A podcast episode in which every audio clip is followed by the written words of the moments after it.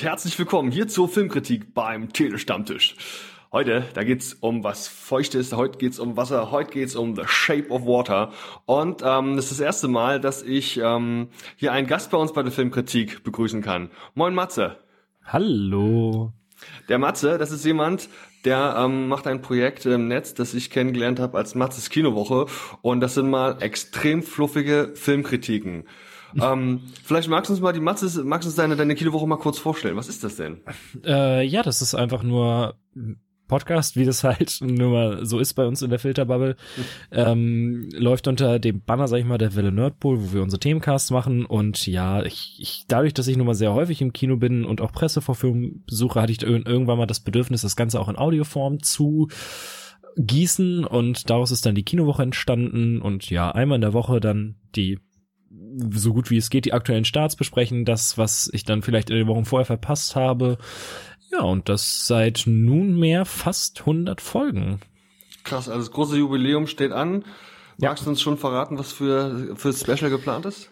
Ähm, ich, also es will, es will, ich habe ja jede zehnte Folge habe ich so ein bisschen ein Metathema, mhm. ähm, das mit Gästen und ähm, für die hundertste Folge habe ich mir halt was, was sehr sehr Feines ausgedacht mit unfassbar vielen Gastbeiträgen und äh, ja und ähm, es war eine sehr lustige Aufnahme, das kann ich schon mal sagen. Und äh, allzu viel spoilen möchte ich aber noch nicht, weil ich habe mir selbst auf die Schulter geklopft, als mir die Idee gekommen ist. Deswegen, uh. ich, bin, ich, ich, ich freue mich auf, äh, auf das Feedback. Ich bin sehr gespannt. Ja, mega. Also Leute, hört auf jeden Fall mal rein. Der Mann hat echt Ahnung. Der tut nicht nur so wie manch anderer hier, sondern hat durchaus Plan von den Filmen, die er da geguckt hat. Und er kriegt immer einfach ganz tolle Zusammenhänge erzählt. Das ist auch sehr kompakt. Man muss sich hier keine, nicht wie bei uns stundenlang über äh, Star Wars unterhalten, sondern man kriegt da so einen kompakten Eindruck. Also kann ich wirklich sehr empfehlen. Hört da auf jeden Fall mal rein. Ja, für die längeren Casts bin ich immer nur woanders zu Gast. Oh, hallo. Oh, hallo heißt der Podcast?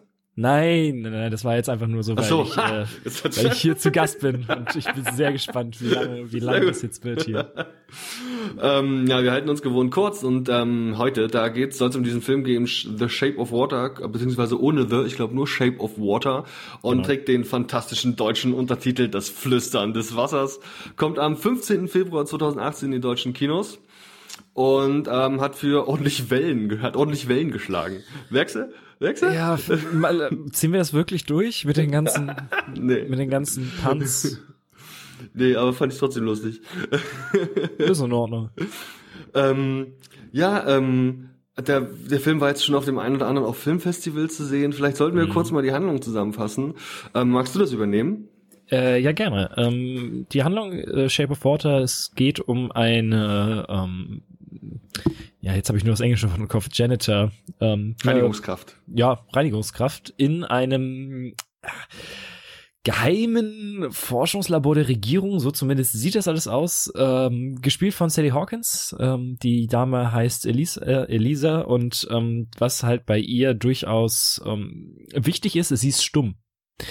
Und ähm, ja, die zusammen mit ihrer Freundin Zelda, gespielt von Octavia Spencer, sind die da halt am Putzen und ähm, eines Tages kommt ein, äh, ja, ein, wird ein, ein Wesen eingeliefert, was untersucht werden soll. Ähm, das Wesen bringt nie den richtigen Namen, äh, allerdings da schon mal das erste, wo ich das gehört habe, ist mein Herz ein bisschen aufgegangen. Ähm, es wird verkörpert von Doug Jones, den ich äh, aus den Hellboy-Filmen absolut lieben gelernt habe, der auch das einzig Gute an diesem grauenhaften Bye-Bye-Man war. Ähm, und äh, nicht nur dieser, dieser, dieser, dieses Wasserwesen wird da angeliefert, sondern auch ein neuer, äh, ja, Sicherheitschef sozusagen, Richard Strickland, gespielt von Michael Shannon. Und Elisa ist von diesem Wasserwesen doch sehr ja, fasziniert und irgendwie kommen die sich näher. Und ähm, ja, das sollte es, glaube ich, erstmal gewesen sein, weil ich finde, auch wenn es relativ klar ist, in welche Richtung der Film geht, ähm, fand ich doch die, die Richtung, die der Film eingeschlagen hat, immer sehr, sehr spannend und interessant. Ja, ähm, ist, ähm, das ist äh, so eine recht geradlinige Story, würde ich auch sagen. Also, also so, dass du quasi, wie du schon sagst, so ein bisschen was, wer sich im Genre auskennt und so ein, eine gewisse Erwartungshaltung, das wird durchaus befriedigt, würde ich jetzt mal sagen, mit der Handlung. Da ist jetzt nichts dabei. Ähm, also wird nicht plötzlich ein Mittelalter-Fantasy-Film, äh, Fantasy-Fest. Das ist schon schon ähm, erwartbar. Was man auch, was der Trailer auch verspricht, kann man sagen, ist auch ziemlich genau das, was man auch den ganzen Film über erwarten kann. Ja, das ist, ist halt ähm, kein ich finde, der Toro hat außer vielleicht bei Pan's Labyrinth halt bisher immer sehr geradlinige Filme gemacht. Also das, äh, das kommt da auch, also ist Shape of Water auch wieder. Genau. Ähm, kommt hier mit äh, knapp über zwei Stunden eben auch in die Kinos und ähm, ist äh, an keiner einfach eine Stelle gab's, die fand ich jetzt ein bisschen, da könnte ich sagen, es war eine gewisse Länge drin, aber insgesamt finde ich, hat er ein schönes Erzähltempo. Also ja. ähm, gibt es es nie, es, es gibt, ähm, ja, wir können ja vielleicht noch ein bisschen, bevor wir, ich will jetzt hier nicht zu sehr spoilern, da gehen wir vielleicht später nochmal auf einzelne Punkte ein. Und vor allem müssen wir uns auch natürlich mal über den Cast unterhalten, der hier ähm, ja auch nicht zu Unrecht einige Nominierungen und auch teilweise schon Auszeichnungen jetzt hier in der Award Season bekommen hat. Mhm. Ist, ähm, also bei den Globes hat er ja durchaus was abgekriegt und jetzt eben auch aktuell dann Nominierung für die Oscars. 13 Stück ist halt, äh, ich bin gespannt, ob er davon was mitnimmt, weil äh, das, ich finde die Oscars dieses Jahr unfassbar stark umkämpft. Mhm. Äh, also ich bin sehr gespannt auf die, auf die Preise. Und er stritt eben auch gegen wirklich krasse Konkurrenten dann. Also mein, einer meiner Lieblingsfilme dieses Jahr, beziehungsweise eigentlich eher letzten Jahr, wo ich ja letztes Jahr gesehen habe, ist eben auch dieser Three Billboards Outside Ebbing, Missouri. Und ähm, ich finde, er hat so einen starken Konkurrenten, der auch wirklich viel richtig und viel gut gemacht hat. Um, Wenn ähm, nicht sogar alles gefühlt. Mh, also genau. es ist schon, ist schon ein ganz, ganz starkes Stück Kino. Und da ist hier also, wenn man so will, ähm, einer von, von der Hauptcharakteren, also wenn nicht gerade der Hauptcharakter selbst, ist eben ähm, diese ähm, von Sally Hawkins gespielte Elijah Esposito, heißt die gute mhm. Frau. Und ähm, was muss man zu der wissen? Also sie ist stumm. Das ist, glaube ich, ähm, das, was ähm, auch sofort auffällt. Sie spricht also natürlich dann zwangsläufig auch den kompletten Film über kein Wort. Ähm, warum das so ist, gut, das ist eigentlich eher ein trauriger Grund, warum das so ist, das müssen wir gar nicht groß verraten, aber Fakt ist halt, sie ist stumm und das wiederum ähm, gibt dem Film natürlich eine interessante Facette und ist natürlich auch eine Herausforderung für eine Schauspielerin, wenn du versuchen ja. musst, die kompletten Emotionen halt wirklich ohne Sprache darzustellen. Das stimmt, aber äh, Sally Hawkins ist halt äh, hab, ich habe die Frau unfassbar ins Herz geschlossen, spätestens mit den beiden Paddington-Filmen und äh, die, die rockt das richtig runter. Also äh, es gibt da diese, diese eine Szene mit ihrem Nachbarn, Giles, ähm, und ich, ich, äh, wo sie halt so eine Art Streitgespräch haben und wie Sally Hawkins da am äh, Gebärden ist, das ist unfassbar. Also das ist wirklich ganz, ganz, ganz, ganz großes Schauspielkino, was die Dame da abliefert. Das ist echt fett. Das ist krass, wie sie mit dieser, mit der, mit ihrer Gestik Wut darstellt, ne? Das ist wirklich, wie du sagst, Streitgespräch, das ist wirklich gut und glaubhaft auch. Ähm, beeindruckend. Ja. Ähm, und ich, ich bin ja aber auch immer noch großer Fan von Michael Shannon in dem Film. ja, äh, natürlich, also ähm, insgeheim bin ich ja kleiner Superhelden-Fan, deswegen ist mir Michael Shannon durchaus ein Begriff. Ähm, was hat er, also was, was an seiner Performance hat dir denn gefallen? Naja, also ich möchte jetzt erstmal sagen, dass seine Rolle nicht unbedingt Anspruchs hat. Es ist halt ein bisschen schwierig, da jetzt genauer reinzugehen. Also Michael Shannon ist einfach der Antagonist. So, mhm.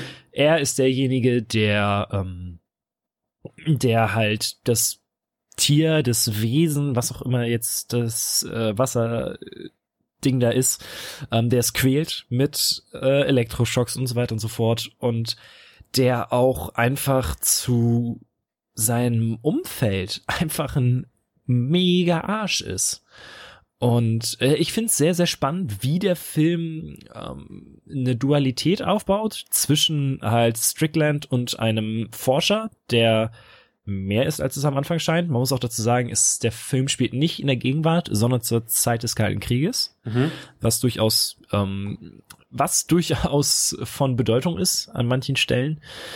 Und ähm, ich finde es halt unfassbar spannend, wie Shannon immer weiter, immer weiter in den Wahnsinn abdriftet, aber das ähm, auch Gründe hat einfach. Das ist halt so das Interessante. Und ähm, der Strickland ist eine dankbare Figur für jemanden, der einen irren Blick hat, aber da steckt noch so viel mehr dahinter und das kam einfach sehr, sehr gut rüber und das fand ich halt so geil an ihm. Fandest du denn, dass seine Motivation angemessen dargestellt worden ist? Also gerade warum er das macht? Also speziell eben, er hat so ein bisschen ja auch einen inneren Drang, seine Ziele zu erfüllen, welche auch immer das sein mögen. Findest du, dass, man, dass diese Motivation gut dargestellt ist oder überhaupt rauskommt? Ja, vor allen Dingen ähm, in einem Gespräch gegen Ende des Films im letzten im letzten Drittel ähm, finde ich hat es ist es halt sehr sehr deutlich geworden, was ähm, was ihn antreibt und ähm, es, wie gesagt, diese Dualität zu dem Wissenschaftler, äh, das kann man ja ruhig mal sagen.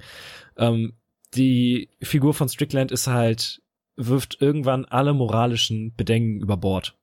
Und ab da geht's halt nur noch bergab und das ist halt das, äh, weil, weil er sich beweisen möchte, weil er Anerkennung möchte.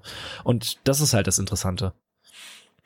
Ja, also er ist so ein bisschen, ähm, er ist Teil, Teil der Militärstruktur eben auch, die da in diesem ähm, in diesem Geheimlabor, wo dann verschiedenste Sachen sind. Da ist also nicht nur das aus dem Trailer bekannte Monster, das sind auch, da wird wahrscheinlich auch Technik getestet oder mhm. eben geforscht, experimentiert. Also es geht so generell um ein Forschungsentwicklungslabor, das aber eben von ja äh, Kalter Krieg eben. Ich glaube, ich habe was gelesen. Der Film spielt circa 1963, also ungefähr so die Zeit muss man das einordnen.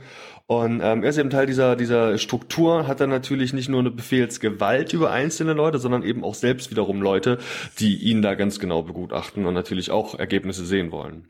Und ja, und das ist aber auch, dass er sein, sein, sein, sieht man ja auch in einer sehr frühen Szene, sein, ich sag mal, seinen gebieterischen Trieb ja nicht nur bei der Arbeit auslebt. Eine sehr eklige Szene, aber mein Gott. Ja, und durchaus auch, äh, sagen wir mal, mit dem, also das, das Frauenbild der damaligen Zeit porträtiert und auch thematisiert. Ähm, gibt eigentlich ja. keinen geileren als ihn, ne?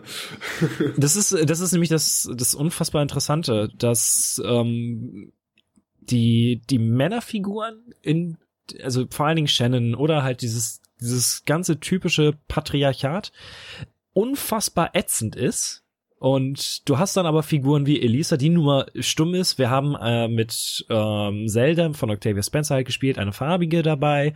Und äh, wir haben Giles, den Nachbar, der halt sehr offensichtlich schwul ist. Und ähm, die versuchen halt alle drei, alle diese Figuren versuchen halt in der Welt, in der sie leben, irgendwie klarzukommen oder sich anzupassen an die normalen gesellschaftlichen Strukturen und ähm, daran scheitern sie. Vor allen Dingen Giles ist halt, der äh, geht daran fast zugrunde. Und ab dem Moment, wo sie sagen, nein, wir nehmen das nicht hin, sondern wir möchten jetzt dieses Anderssein, äh, das möchten wir jetzt einfach, ab da blühen ja die Figuren erst so richtig auf. Und äh, das ist, fand ich ein unfassbar spannendes Thema und erstaunlich aktuell.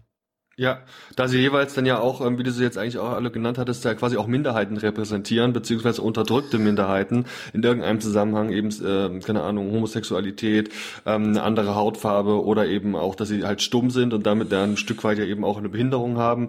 Ähm, dann sind sie natürlich immer, also es ist auch ein Aufbäumen der Minderheiten dann äh, da ein Stück mhm. weit Thema im Film. Ähm, genau, dann wird der Cast noch abgerundet. Ich weiß nicht, einen würde ich eigentlich nur erwähnen, weil ich ihn halt bei damals bei Stargate Atlantis so cool fand. David äh, Hewlett spielt hier einen ähm, ja, Professor und einen Doktor namens Fleming. Ähm, hat da auch eine ah. etwas größere Rolle. Fand der, daher cool. kannte ich den tatsächlich. Genau.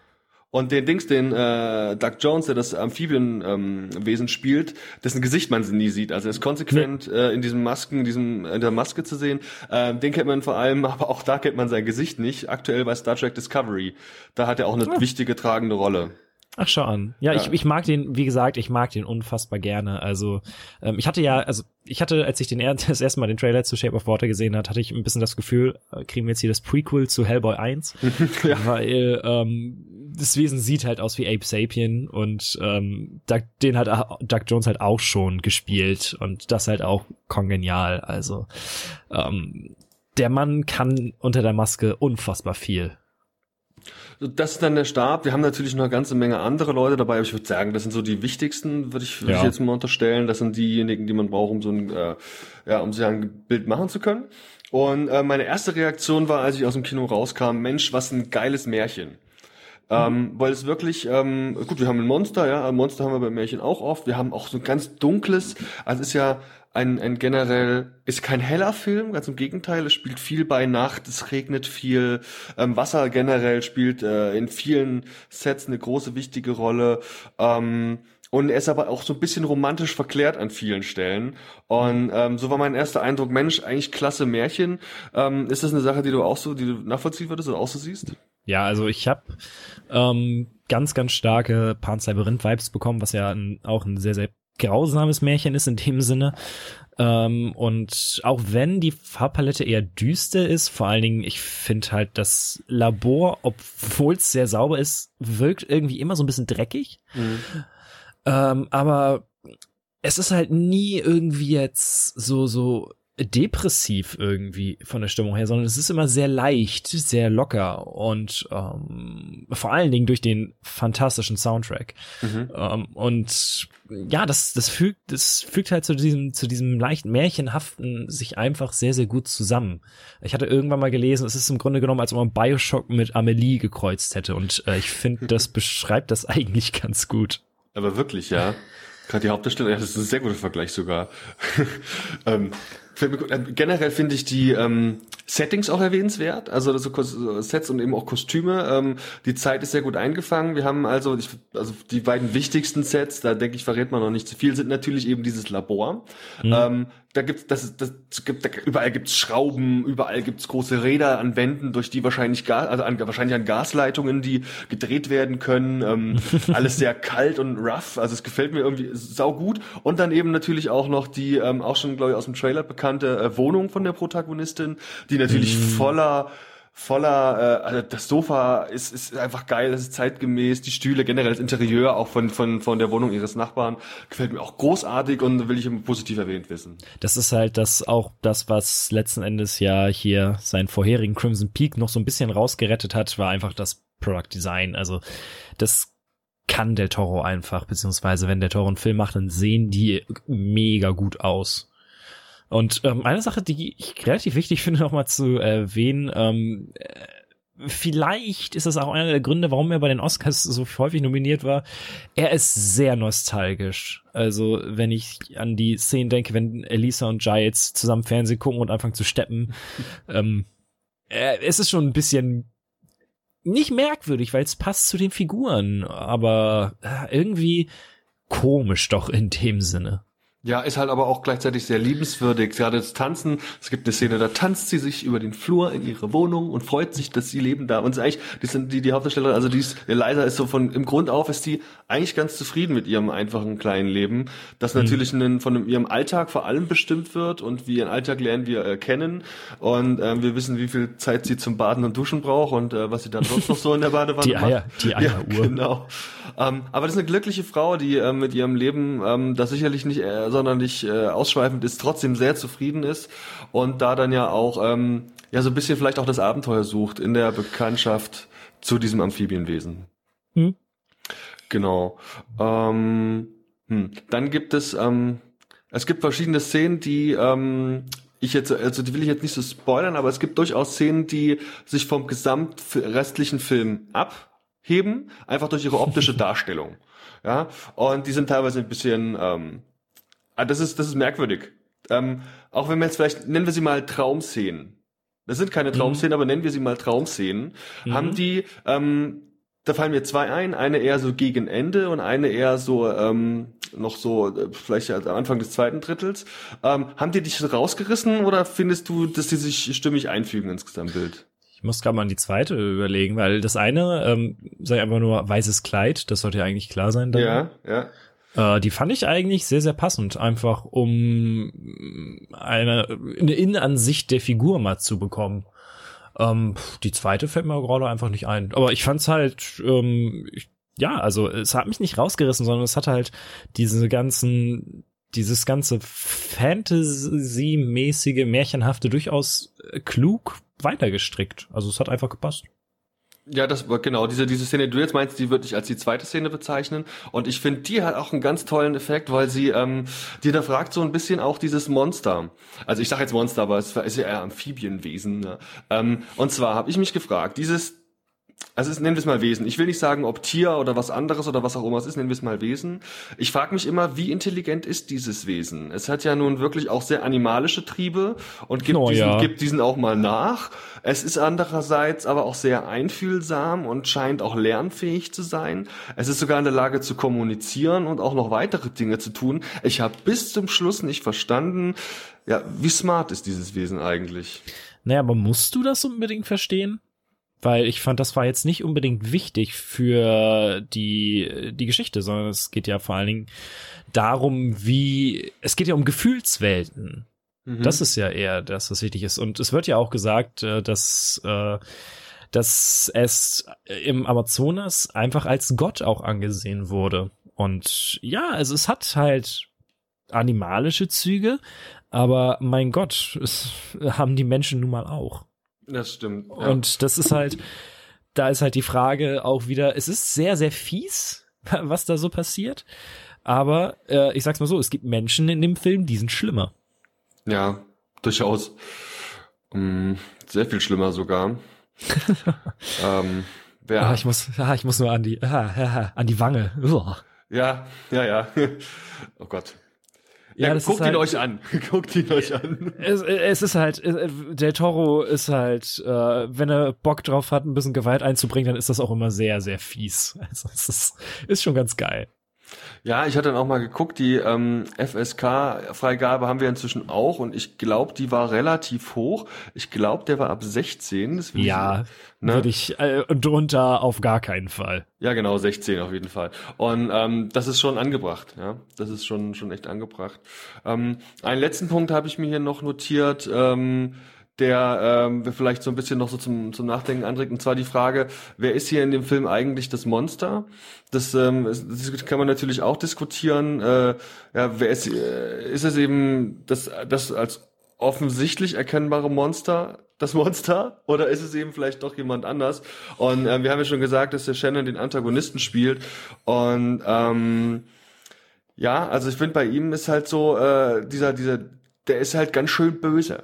Ja, das hatten wir vorhin schon kurz angerissen und ähm, ja, ich frage mich halt, was definiert hier so das Monster? Also was ist im Film, wer ist das, das Monster? Und äh, ja, ich bin mir da nicht so, also klar, es ist, es ist, ist die Antwort klar, aber ist, ist er nicht irgendwie auch ein Stück weit so Teil, Teil einer Welt, in der halt auch Zwängen ausgesetzt ist und dann eben auch ähm, so handeln muss, wie er handelt. Ja? Also hat er überhaupt Das- eine Chance, das- anders zu handeln. Das meinte ich ja, das hatte ich ja am Anfang kurz ange, ange, angesprochen. Das ist halt genau das ist, dass du halt mit dem äh, Wissenschaftler einen hast, der in eine ähnliche Situation gerät wie äh, Strickland, sich aber ähm, sich aber, ich sag mal, moralisch richtig verhält und dementsprechend auch ähm, ja, er, er, er erfährt keine, äh, er wird jetzt nicht unbedingt positiv äh, aus dem Film geschrieben, aber mm, man man hat einfach ein besseres Gefühl bei dieser Figur als halt bei Strickland. Und Strickland, es wird halt sehr, sehr klar, der ist ein Opfer seiner Umstände. Aber ähm, er hatte immer die Wahl. Und das ist es nämlich, dass, ähm, dass er nun mal die Wahl tritt, okay, ich äh, schalte jetzt hier meinen meinen moralischen Kompass, meine Menschlichkeit aus und äh, werde zu einer funktionierenden Maschine. Und ist dadurch so viel weniger menschlich als halt unser, unser Wasserwesen. Hm. Ja, er entmenschlicht auch zusehends im Film. Das Ja, der wird immer biestiger. wirklich krass. Also ähm, mich hat das natürlich, so, ich mag, es liegt am Schauspieler, aber mich hat es natürlich ein Stück weit eben auch an seine Performance in Man of Steel erinnert, wo er den ähm, den Sort ja eben auch gibt. Also den den bösen bösen Typi, das kann er schon echt gut und sticht für mich ja wirklich also heraus aus dem Film, positiv heraus. Ähm, Jo, dann äh, haben wir jetzt natürlich noch die, die Oscars. Da bin ich gespannt, was er alles abkriegt an, an, an Preisen und ob er sich da ähm, gegen die Konkurrenz durchsetzen kann. Hm, Okay, also ich denke mal, dass er ein oder zwei Preise so, äh, ich weiß jetzt gerade gar nicht, was bei Produktdesign und so noch nominiert ist, aber ich, ich würde es dem Soundtrack einfach gönnen, weil der ist wirklich toll. Ähm, ja, schauen wir mal. Bin gespannt. Ich weiß gar nicht so, wie du zu so Punktebewertungen stehst, aber wir versuchen am Ende immer so einen Richtwert zu geben, ähm, machen da irgendwas so zwischen 0 und 5 Punkten im Regelfall. Wenn Okay. du jetzt aus dem Bauch raus schießen müsstest, was für wie viele Punkte würdest du vergeben? Äh, viereinhalb, weil er ist an ein, zwei Stellen ein bisschen zu lang und ähm, er, äh, um wieder zu den blöden Wasserwitzen zu kommen, manchmal plätschert er schon so ein bisschen vor sich hin. ähm, also er hätte ruhig ein manchen Stellen strafferes Pacing äh, gebrauchen können, aber ansonsten, ich bin aber auch einfach Del Toro-Fan. Also, das ist schon, äh, es ist genau das, was ich sehen wollte und das bedient er nun mal und das ist halt geil. Genau so sieht's auch aus. Ich bin auch irgendwo zwischen vier und fünf Punkten, also viereinhalb. Finde den Film großartig. Ähm, denke jetzt persönlich nicht, dass er äh, beim besten Film ernsthaft ähm, eine Chance gegen seine Mitkonkurrenten hat, was nichts daran ändert, dass es ein ganz, ganz toller Film ist, der eben aber auch die ähm, aus meiner Sicht vielleicht einen Twist hätte äh, oder zumindest einen größeren Twist hätte äh, gebrauchen können. Ähm, da wie gesagt generell relativ geradlinig erzählt wird. Ähm, hm. Matze, vielen ja. Dank für deine Zeit heute. Ähm, ich äh, wünsche dir wahnsinnig viel Erfolg noch und hoffe auch, dass ähm, unsere Zuhörer bei dir mal reinschauen, wenn sie Bock auf ein paar fluffige und gute K Filmkritiken haben. Ja, sehr, sehr gerne. Danke dir. Bis zum nächsten Mal. Ciao. Ciao.